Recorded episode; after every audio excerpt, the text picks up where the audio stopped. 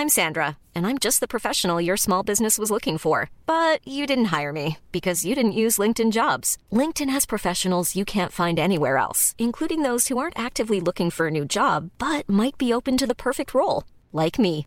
In a given month, over 70% of LinkedIn users don't visit other leading job sites. So if you're not looking on LinkedIn, you'll miss out on great candidates like Sandra. Start hiring professionals like a professional. Post your free job on linkedin.com/people today.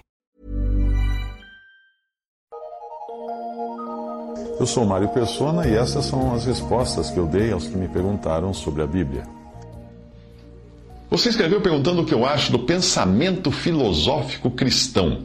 Bem, a essência da diferença entre todo pensamento filosófico cristão, entre aspas, eu poria aqui, e o cristianismo bíblico está na obra expiatória e substitutiva de Cristo. Renegar isso é renegar Cristo e fazer do cristianismo algo parecido com qualquer outra religião, ou seja, uma lista de preceitos e belas palavras motivacionais e coisas assim. Mas o sacrifício de Cristo na cruz o seu sangue derramado são a base, o fundamento de tudo. E não pode ser entendido isso por quem busca sabedoria ou se baseia em sabedoria humana. Normalmente, quando se fala em filosofia, se fala em sabedoria humana. Veja 1 Coríntios 1, 18 a 19. Porque a palavra da cruz é loucura para os que perecem, mas para nós que somos salvos é o poder de Deus porque está escrito: Destruirei a sabedoria dos sábios, aniquilarei a inteligência dos entendidos. Onde está o sábio? Onde está o escriba? Onde está o inquiridor desse século? Porventura não tornou Deus louca a sabedoria deste mundo? Visto como na sabedoria de Deus o mundo não conheceu a Deus pela sua sabedoria, aprove a Deus salvar os crentes pela loucura da pregação.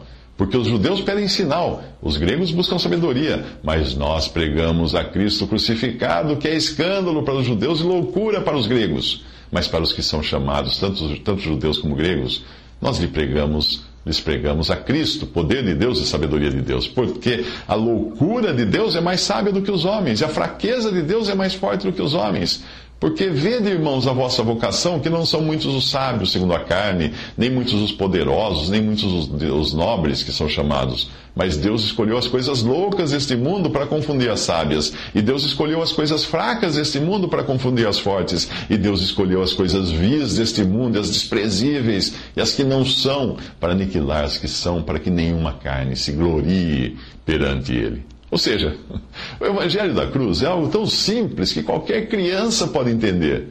Já a filosofia humana é algo tão complexo intrincado que apenas os sábios podem compreender. E aí que entra o versículo 29, porque nós gostamos da sapiência, porque ela nos faz sentir mais elevados do que as outras pessoas.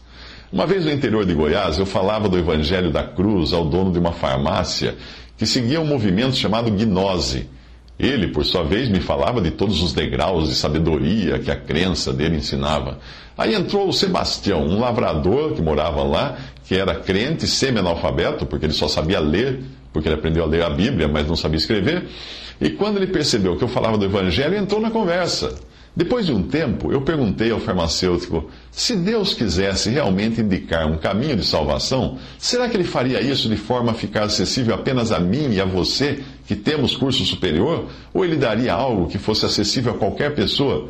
Tudo isso que a sua gnose ensina pode ser muito interessante, mas é preciso estudar, desenvolver, subir degraus, etc, etc. O Evangelho, por sua vez, é algo tão simples que estamos eu e o Sebastião falando a mesma coisa, apesar das nossas diferenças em informação e origens e cultura. Prezado, você diz que a sua intenção com o livro de filosofia cristã que pretende escrever é convencer os ateus e agnósticos da fé cristã, mas nós não estamos falando da mesma fé, então. Você está falando de uma fé que também foi minha antes da minha conversão. Mas era, no fundo, uma fé em mim mesmo, em minha capacidade de aprender, de desenvolver, de reencarnar, de me elevar, etc. Eu estou falando para você de uma fé no sangue redentor, no sacrifício de um único substituto, naquele que foi pronunciado no Éden, quando Deus matou um animal para fazer roupas e peles para Adão e Eva daquele que foi prefigurado pelos milhares de sacrifícios de animais ao longo do, do, Antigo Testamento e finalmente foi consumado quando entrou no mundo, identificado por João Batista como o Cordeiro de Deus que tira o pecado do mundo. Para qualquer judeu daquela época, fazia todo sentido chamar de Cordeiro aquele que devia morrer no lugar do pecador. Você questiona o valor do sangue de Cristo. Você escreveu o seguinte: como poderiam 5 litros de hemoglobina criminosamente derramados por homens pecadores constituir a base da redenção do gênero humano? E como poderia o ato de um terceiro purificar as impurezas de milhões de homens, a maior parte dos quais ignoravam e continuam a ignorar até a simples existência desse redentor? Fecha aspas, até aí o que você escreveu. Ora, Há ateus, existem ateus, existem crentes em qualquer tipo de Deus, e existem cristãos, porque se, denomina, se denominam cristãos. E existem salvos pelo sangue de Cristo. É dessa última classe que eu estou falando. Não existe cristianismo e não existe evangelho sem sangue. Quando Paulo resume o evangelho que ele pregava, ele não fala do sermão da montanha, das, das virtudes cristãs, da, do, do amor ao próximo. Não, ele fala da cruz, da morte e ressurreição de Cristo. Em 1 Coríntios 15, de 1 a 4, também vos notifico, irmãos, o evangelho que já vos tem anunciado, o qual também recebestes e no qual também permaneceis, pelo qual também sois salvos, se o retiverdes tal qual como vou-lo tem anunciado, se não é que cresces em vão. Porque primeiramente vos entreguei o que também recebi, que Cristo morreu por nossos pecados, segundo as Escrituras, e que foi sepultado e que ressuscitou ao terceiro dia, segundo as Escrituras. Isso é evangelho.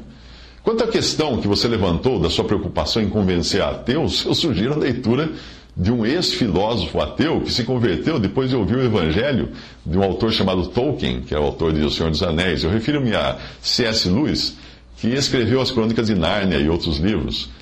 As Crônicas de Nárnia é uma alegoria a Cristo, o leão da história, e o seu sacrifício substitutivo. Mas eu sugiro mesmo que você leia Cristianismo Puro e Simples, desse autor, C.S. Lewis, ah, no qual ele fala como chegar a Deus sem falar de Deus. A segunda parte do livro eu não sugiro, porque ela está mesclada de crenças e práticas anglicanas, porque ele acabou se tornando anglicano. Foi a religião que ele se, a qual ele se uniu depois da sua conversão a Cristo. Mas a primeira parte é simplesmente ótima e faz um ateu pensar duas vezes quando lê.